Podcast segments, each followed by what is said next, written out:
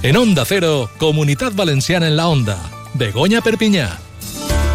Què tal? Molt bona vesprada i benvinguts. Són les dos i mitja en aquest dilluns 26 de febrer en el que encara la ciutat de València i voltants segueix commocionada per aquest terrible incendi a Campanar. Avui al programa anem a parlar i anem a donar veu a les diferents entitats que estan a hores d'ara encara lluitant no? perquè persones que s'han vist afectades i que ho han perdut tot puguen tindre una segona oportunitat. Parlarem amb una psicòloga, parlarem d'iniciatives solidàries i parlarem també d'assegurances. Farem un repàs a l'actualitat sobre aquest incendi, com, com cada dia i com sempre ho fem. I qui m'acompanya en l'actualitat informativa és Amparo Piqueres. Molt bona vesprada. Ens hem acompanyat, bona vesprada, estos Ens dies. hem acompanyat eh? estos dies. Eh, hem tingut pluja, hem tingut molt de vent, però hem estat allà a peu de canó per a informar als oients de tot el que anava passant. Feia uns minuts els comentava i els preguntava als companys de la comunitat valenciana en la onda, eh, de Onda Cero eh, si tenien alguna cosa i tots han dit que molts dels municipis han participat en aquest minut de silenci dedicat a les víctimes. Ho ha fet, per exemple, Castelló de la Plana, uh -huh. ho ha fet la localitat d'Elx, ho han uh -huh. fet molts municipis Sagunt, ho ha fet Alzira... Crec que la gran majoria de localitats i de poblacions de tota la comunitat valenciana s'han sumat a aquest minut de silenci, perquè han passat tan sols quatre dies des d'aquest terrible succés, uh -huh. com tu dies, ha commocionat molt a la ciutat, es va cobrar la vida de 10 persones en el barri de Campanar, un barri que avui ha tornat a poc a poc, o, o ho intenta, no?, tornar a poc a poc a la normalitat, a la rutina diària, a l'alçar-se i veure aquest edifici tot calcinat, el que queda d'ell i amb la sombra, això sí, la ombra de la tristesa i el dolor que es pot comprovar pues, en la cara dels veïns d'aquell barri que viuen allí. Recordar també, Begoña, que esta vesprada, més o menys a partir de les 6, està previst que els Reis d'Espanya visiten la zona zero, van a reunir-se en els serveis d'emergències que van participar en l'extinció del foc i també en l'atenció a les víctimes i van a mostrar el seu suport a tots els afectats. A més, des de primera hora del matí, s'han començat a reobrir parcialment tota la zona al tràfic en la confluència de les avingudes General Avilés i Maestro Rodrigo mm -hmm. i en el punt zero pues, continuen treballant els bombers i també personal de l'Ajuntament per intentar pues, llevar pues, tot el que caïa de l'edifici mm. mentre estava encès. Eh, pel que fa a la causa judicial, dir que està oberta sobre aquest succés, eh, això sí, va secret de sumari, i els jutjats estarà a l'espera dels resultats dels anàlisis d'ADN i dels estudis antropològics dels cadàvers des d'au morts.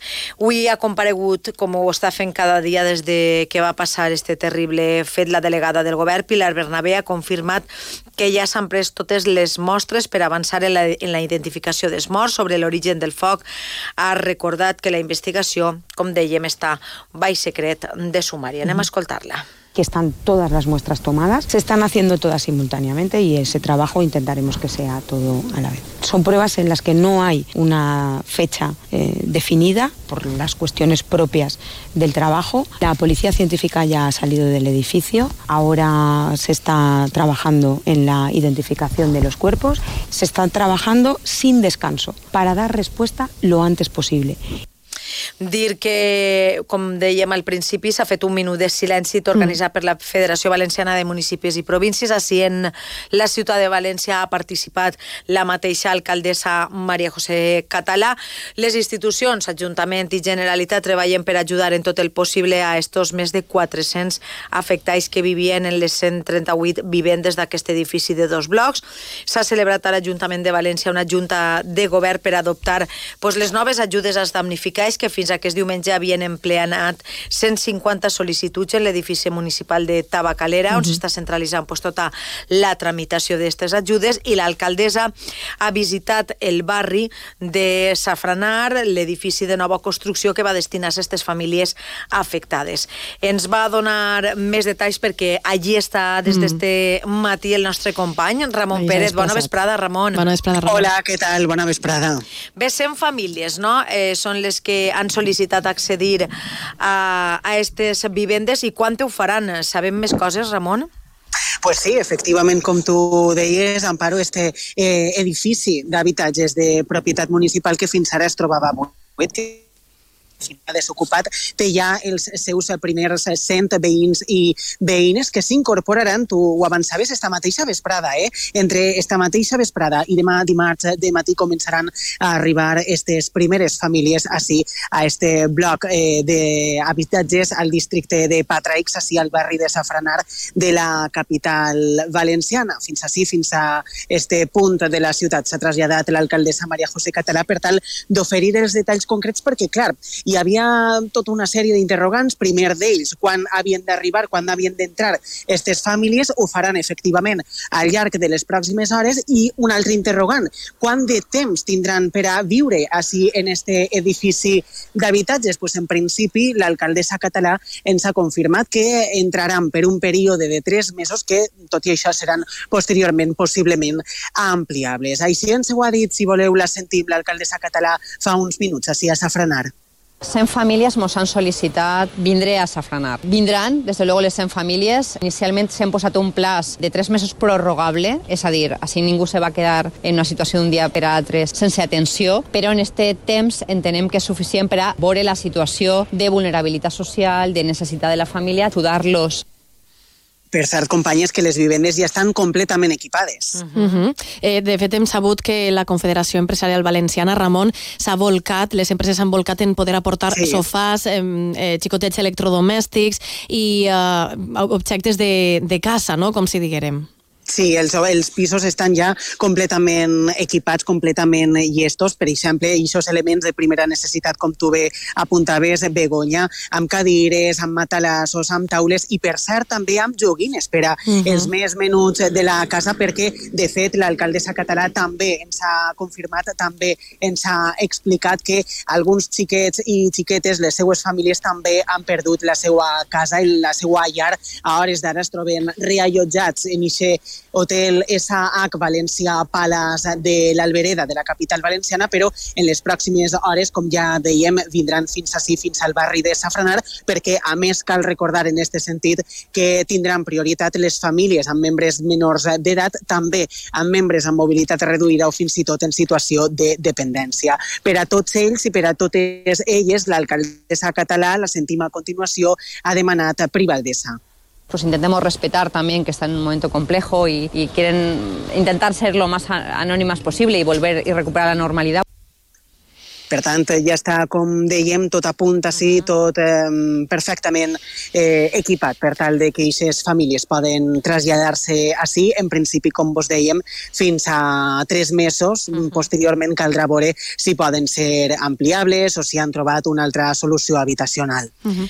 Bé, pues... gràcies, Ramon. Eh... Moltíssimes gràcies, Ramon, per ampliar-nos tota la informació des del, des del punt de la notícia. Gràcies a vosaltres, adeu. Parlava Ramon d'Eixes Vivendes de l'Ajuntament, de les ajudes que va destinar l'Ajuntament, però esta vesprada el Consell va celebrar una sessió extraordinària per aprovar també un decret d'ajudes econòmiques, fiscals i socials per als damnificats. Entre elles, ajudes de 6.000 a 10.000 euros per a despeses de primera necessitat i de 1.000 a 1.500 euros al mes per a llogar un habitatge, la, la reubicació en col·legis, en residències o en centres de dia. Precisament, dèiem, el barri de Camp Campanar pues, intenta poquet a poquet anar tornant a la normalitat. Uh -huh. L'agenda del president de la Generalitat ha tornat avui parcialment també a la normalitat. Ha estat a la inauguració de la Fira Cebisama després d'aquest devastador incendi i ens ha assegurat que avui és un dia molt trist i que cada minut compta i per això diu que no podíem tardar en, en fer este ple extraordinari per a aprovar unes ajudes que diu són de primera ordre. Por tanto, yo creo que estamos reaccionando con rapidez. Lo más importante ahora mismo es lo más urgente y, por tanto, esos primeros fondos para los gastos de inmediato es lo primero que tenemos que librar. Luego hay ayudas de otro tipo y que se va a poder incorporar para completar al máximo una atención de 360 grados, que es de lo que se trata, ¿no? A més, eh, Mazón també ha volgut agrair pues, bueno, la visita que, com dèiem, faran esta vesprada uh -huh. els Reis a la zona zero.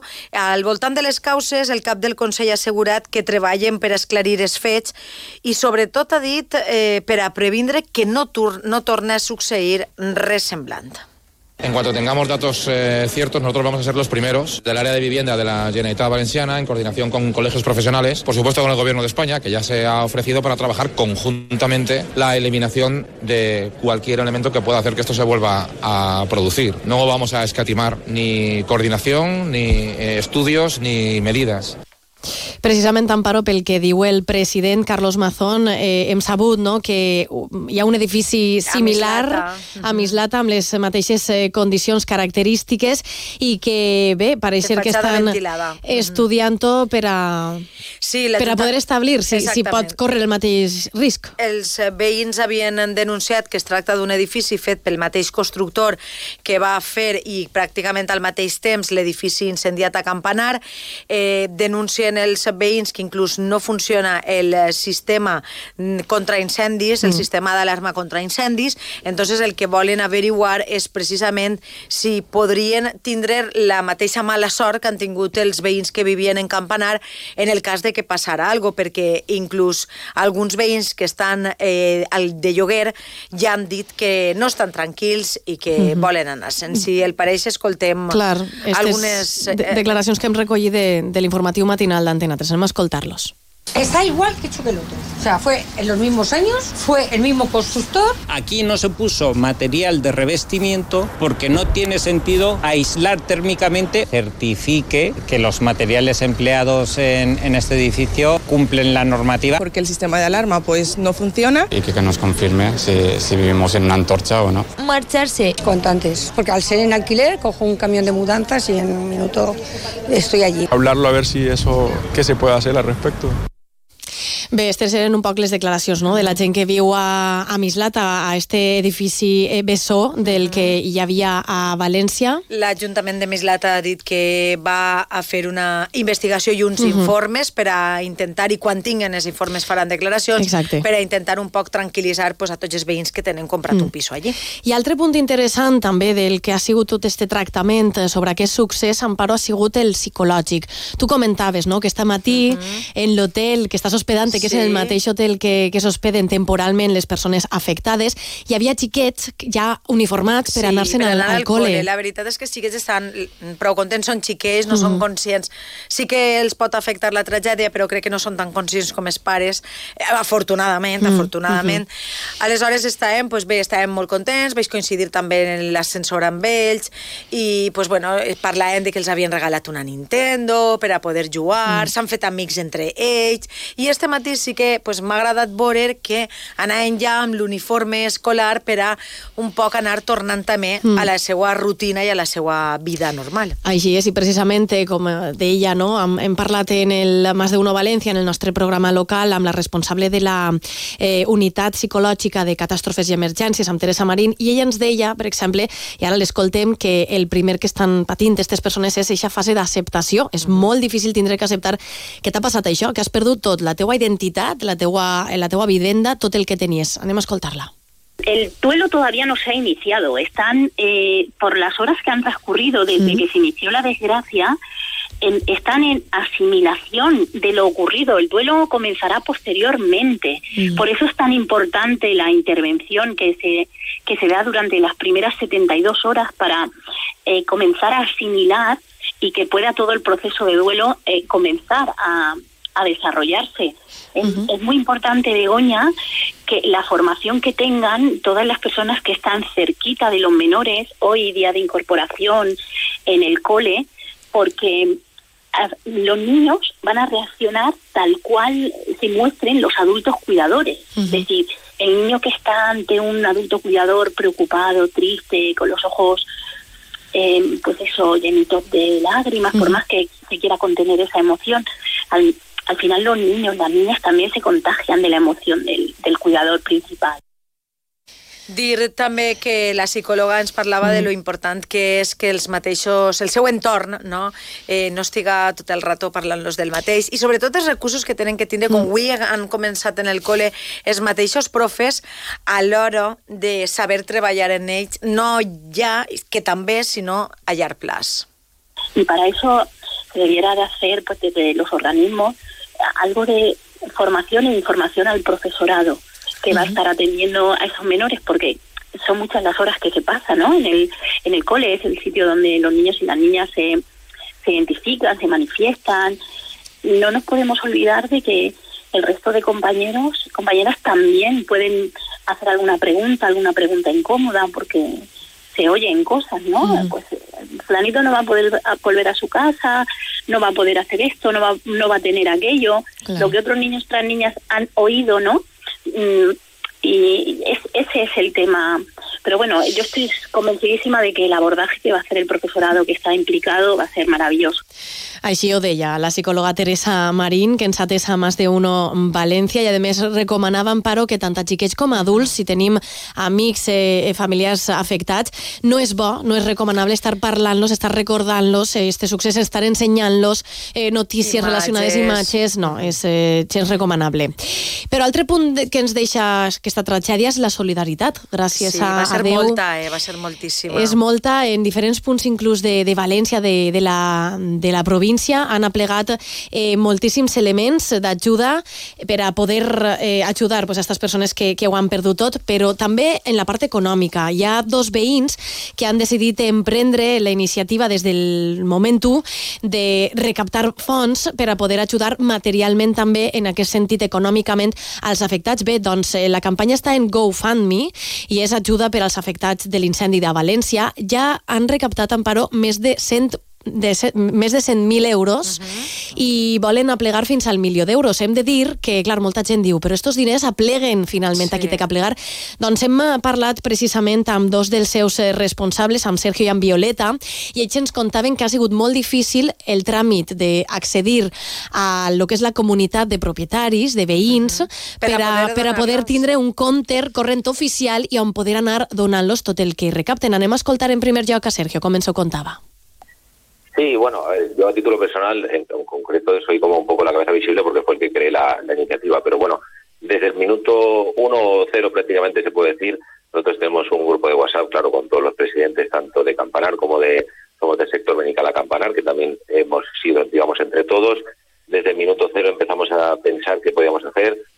Se dijeron, pues, el tema de la recogida de ropa, de alimentos, que se está haciendo aquí, en, en Valientes, aquí abajo con lo cual también hay que agradecerles a ellos porque son los, fueron los primeros. Entonces también se nos ocurrió, eh, yo había visto pues campañas de estas de Confomi y aparte de todo esto de las donaciones de material, pues eh, comenté con todos si qué les parecería hacer una, una iniciativa de, donativos. Todos, todos, absolutamente todos, por supuesto, dijeron que para adelante. La creé el mismo viernes por la mañana, al día siguiente, pero claro, digamos en, en, representación de todas las playas de Campanar, de Benicalab y de, y, de, y del mundo fallero, bueno, de vecinos incluso también, ¿no? Entonces, de todo el que ha, ha, donado, pues muchísimas gracias y que simplemente soy un poco la cabeza visible, pero que esto es entre todos. I deien, Amparo, a més, que es pot fer qualsevol tipus de, de donació. donació. Uh -huh. Ens han aplegat, i ara ens eh, contarà Violeta, eh, inclús donatius des dels Estats Units, des d'Itàlia, gent que, clar, eh, imagina't, s'ha fet molt viral uh -huh. aquest enllaç per a poder donar, si et sembla, l'escoltem a Violeta, perquè ella contava també com fer-ho, no? com col·laborar.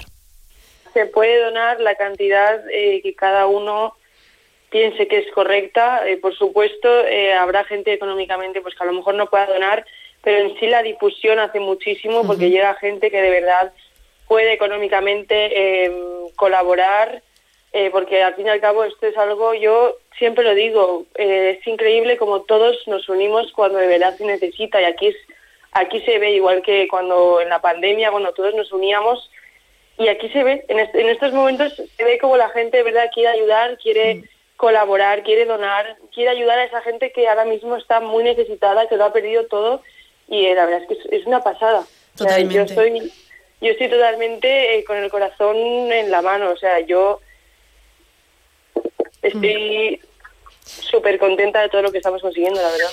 Així ens ho, ens ho deien. I a més, eh, pel que fa als sencers, eh, diguem, els objectes que els han anat aplegant, moltes associacions ja no han pogut recollir més i, de fet, el que estan recollint estan destinant a tres associacions, con la qual Amparo pues, és tota una solidaritat en, en, en si mateixa. Però és que avui no abandonem la solidaritat, fins així un poc el nostre repàs a l'actualització del que ha estat i el que està sent aquest incendi a València, perquè hi ha altres assumptes també que tractar, eh? Sí, anem a conèixer una enfermedad, enfermedad el síndrome de Dravet, que mm. Mateix una xiqueta valenciana, suposa que n'hi haurà més, però una que està, ha iniciat una campanya a través de Son Pare i de sa mare per a intentar també arreplegar diners per a investigar perquè és una enfermetat mortal. Exactament. Anem a fer una xicoteta pausa i de seguida els donem més detalls sobre aquesta enfermetat també. En Onda Cero, Comunitat Valenciana en la Onda. Begoña Perpiñá. Todos los martes en Onda Cero, Comunidad Valenciana en la Onda y Caixa Popular, un foro radiofónico donde de la mano de Caixa Popular conoceremos proyectos innovadores, solidarios y de carácter social, donde ponemos el acento en las personas y la sostenibilidad de nuestro entorno. Todos los martes en Onda Cero, a partir de las dos y media, Comunidad Valenciana en la Onda y Caixa Popular. I com dèiem, Amparo, altres assumptes que aborden també l'actualitat, i és que d'ací molt poquet celebrem aquest dia de les eh, malalties rares a, a nivell nacional, internacional, la comunitat valenciana, i nosaltres ens volem fer ressò perquè també creguem que és molt d'ajuda eh, pues, eh, comentar no? eh, aquest síndrome de Dravet que pateix esta xiqueta, en concret un poble que a tot pilla molt prop. Pues la veritat és que sí, és que està al costat i per això ho van conèixer i van decidir eh, pues, bueno, fer-nos ressò d'esta campanya. És una xiqueta de Gavarda que té el conegut com a síndrome de Dravet. És una enfermetat genètica rara infantil. Es tracta d'una enfermetat cerebral congènita que produeix epilèpsia severa, hiperactivitat, deterioro intel·lectual i alteracions del moviment. El seu tractament pues, no, respon bé, no respon bé als fàrmacs convencionals. Per això els pares han iniciat una campanya per a intentar arreplegar fons perquè s'està investigant, suposem que a moltes altres entitats, però eh, con, van conèixer la investigació que s'està fent en Navarra i decidirem, ells decidiren ajudar en el que podien i per això han iniciat aquesta campanya. Si et pareix, parlem en Clar que Ximo. sí. Ximo, bona vesprada. Hola, bona vesprada. Bona vesprada, Ximo. Ximo és el pare de Emma, que és la veïna de Gavarda, la xiqueta que, que té esta enfermetat de Dravet. Conta'ns, Ximo, un poc quina és la història. Quantes doneu compte de que Emma té esta enfermetat? Bueno, pues em va començar en tres mesets, en, en atacs d'epilèpsia, i eh, això, en tres meses, comencem a, a pelear en, en el metge, bueno, pelear, eh, a, a investigar en els metges i cada vegada té més, més atacs i fins que té dos anys no sabem realment quina enfermetat té. Uh -huh. Sí, però quan apleguen aquests dos anyets, eh, Ximo, eh, què- vos diuen exactament? Eh, perquè des d'un principi no saben què és el síndrome de Dravet, no? Això es descobreix un poc, poc després. És, després, eh, quan fan, eh, fan una, un, un estudi genètic, és quan ja ens diuen realment quina, quina enfermetat és. Uh -huh. Què, què passa en la vida de Ximo i Helena que li, diu, li diuen a, a la mare quan vos diuen que, que té este síndrome? Perquè, clar, eh, tots quan tenim fills, és que tenim fills, tenim, pues això, quan naixen, eh, no vols que es passi res, no, sobreprotegim inclús Mm. massa. Suposa que molt dur el, el assimilar i, sobretot, eh, posar-se les piles per a conèixer bé en què consistia la enfermetat i com podíeu ajudar a Emma, no? Sí, eh, el complicat d'aquesta enfermetat és que eh, ni els mateixos metges eh, saben molt bé quin va ser el desenvolupament i quin va ser le, és la problemàtica. Eh, Però, bueno, això, sobre, sobreprotegim. Eh, la nostra missió ha sigut eh, protegir-la de tot. Eh, no sabem si ho hem fet bé o mal, però bueno. Segur que ho heu fet Però- bé. Que, quins són els símptomes que avui en dia... Bueno, Emma té 11 quasi, anys, quasi no? 11 anys Mhm. ja, eh, però quins, qui- a què s'enfronteu dia a dia en l'enfermeta d'Emma? De, d'Emma? Emma pues, també té, té un retras d'aprenentatge, no, no, es, no es mou bé, eh, sobretot és això, l'educació, i protegir-la de que no tinga ninguna infecció vírica ni febre, perquè no sempre que té febre té, té crisis, però el risc és alt. Ella, ella aleshores no és de casa. Ix, però poc. No pot relacionar-se amb normalitat eh, com, els altres xic, com els altres xiquets. I no la, no la puguem deixar mai eh, sense, sense vigilància. I no va al col·le? Sí, sí, ella sí que va al col·le, va al col·le ordinari, i el que passa és que sí que buscarem eh, un col·le que està al costat del centre de salut. Va, Mm. al Bric, al Rafael Comenge, que està al costat mateix del centre de salut, i estan en coordinació eh, els, eh, les assistència sanitària i els, i els mestres de, de l'escola. Perquè, Ximo, eh, el dravet en cada xiquet és diferent, no? Afecta d'una manera o una altra el seu desenvolupament. Sí, cada xiquet és un, és, es desenvolupa d'una manera. De fet, quan li fan les proves genètiques, el genetista ens digué que, que la seva mutació era única en totes, totes les bases de dades que, de, de dades que tenien. Clar, eh, eh, im- imaginem no? la, la situació quina és que, que siga dins d'una malaltia rara que damunt siga Única. eh, única eh, valga la redundància. Ximo, voldríem saber també en què consisteix la campanya que esteu duent a terme. Pues això, eh, nosaltres coneguerem aquesta investigació que estan fent en Navarra que, que va directament a curar a curar eh, aquesta enfermetat. A buscar que la cura, no? A buscar la cura, perquè Sí, encara no n'hi ha. Sí. No, cura no n'hi ha. Cura no n'hi ha de moment perquè és una mutació genètica, entonces l'única cura possible és eh, modificar aquest gen. Uh -huh. I és, I és el que estan intentant en, en Navarra. Clar, és a dir, eh, la, la campanya pretén també el, el poder fer que aquesta eh, investigació tinga més ajuda per a seguir poder, podent investigar. Sí, sí, correcte, perquè si ja és complicada la investigació, doncs, quan és una enfermedad eh, eh, de, po- de poca gent, pues, pues encara és més, més costós. I quina és l'esperança de, de vida que tenen els xiquets que tenen Dravet? Depèn també del tipus de, mm, en este cas, no sé, mm, De de, nivell, Dravet de- diferent o de nivell, en este cas? Mm, els estudis que n'hi ha diuen que no n'hi ha diferència en el risc, que encara que estiguin més afectats o menys, eh, el risc és el mateix. Com vos podem ajudar? Quina és la manera en la que esteu recabant fons per a Dravet? Perquè sabem també que tu, per el teu compte, a part de fer difusió de que se pot ajudar en esta campanya, vas eh, inventar o vas crear una pulsera per a detectar la febre eh, en la xiqueta, no? Sí, va ser una idea sobretot per, per cuidar d'Emma, perquè, eh, clar, que sempre que tenia febre el risc és alt. Entonces és una, una pulsera textil que canvia de color, eh, canvia de color quan, eh, quan hi ha febrícula. Però Mhm. això és un, un primer avís, no és, una pulsera, no és una, un termòmetre exacte, però sí que ens avisa. I, i, i, eixa, I eixa pulsera està patentada per tu, Ximo? Eh, sí, sí, en principi ho van patentar a l'oficina de patents i, i el que han fet ara és una associació sense ànim de lucre per a, per a comercialitzar-la i tot és, tot el, eh, tots els beneficis pues, dedicar-los també a la investigació. I la campanya, en la campanya com vos podem ajudar? N'hi ha algun número de comptes? Se pot fer alguna donació?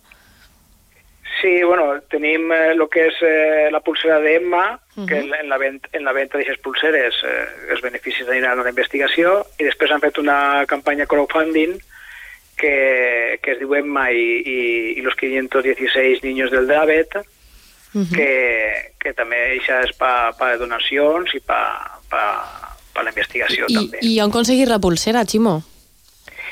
Eh, pues tenim la, la, la pulsera, està a la venda en, en Correos Market. Vale. En qualsevol de- plataforma de Correos Market la podem trobar, no? Sí, sí, se pot trobar. I així els beneficis aniran destinats a aquesta investiga investigació sobre aquest síndrome de, de Dravet i recordar eixa campanya en crowdfunding també, en GoFundMe, de Emma i los 516 niños de, del Dravet que, que comentaves. Bé, doncs, el 29 de febrer celebrem, eh, reivindiquem, millor dit, aquest dia de les malalties rares. Imagine que les teues reivindicacions són les que són, que es trobe cura, que es trobe més investigació per a malalties Clar. com la que té Emma. Sí, clar, és, és, és fundamental la investigació, Uh -huh. molt important. Doncs, Ximo, moltíssimes gràcies per haver-nos atès i tant de bo. Tots els nostres oients a la comunitat valenciana eh, també s'informen un poquet més sobre aquest síndrome de Dravet i participen en la campanya que heu ficat en marxa. Un abraç. Adeu, Ximo. Moltíssimes, gràcies. Adeu, adeu. Bé, Amparo, un minutet ens queda per acabar el programa. S'ha passat molt, molt ràpid avui parlant sobretot de solidaritat. Sí, d'intentar un poc, pues bé, en- ens explicava el pare de, de Emma que no saben si arribarà Mm. la cura per a ella. Esperem que sí, eh? Tinguem sí, l'esperança tenim de, que, que sí. de que sí, de que la, els investigadors de Navarra tor, troben pronter la manera de, de Mm. curar-la i que ella puga pues, viure molt de temps. De la forma més eh, normal eh, possible, no? Mm, una abraçada ben forta. A Emma també, a, a, a les seues familiars i a, i a dèiem, això 500 xique, 516 xiques que, que ho pateixen. Bé, com els dèiem, així a Comunitat Valenciana en la Onda, avui hem fet un dilluns un poc centrat en la solidaritat, tant en l'incendi com en les malalties rares, que este 29 de febrer celebrem el seu dia, i ja tornem demà amb altres assumptes. Seguirem informant-los de molt més. Gràcies, Amparo. Adéu. Després vos escoltem també més notícies i fins demà. Bona vesprada.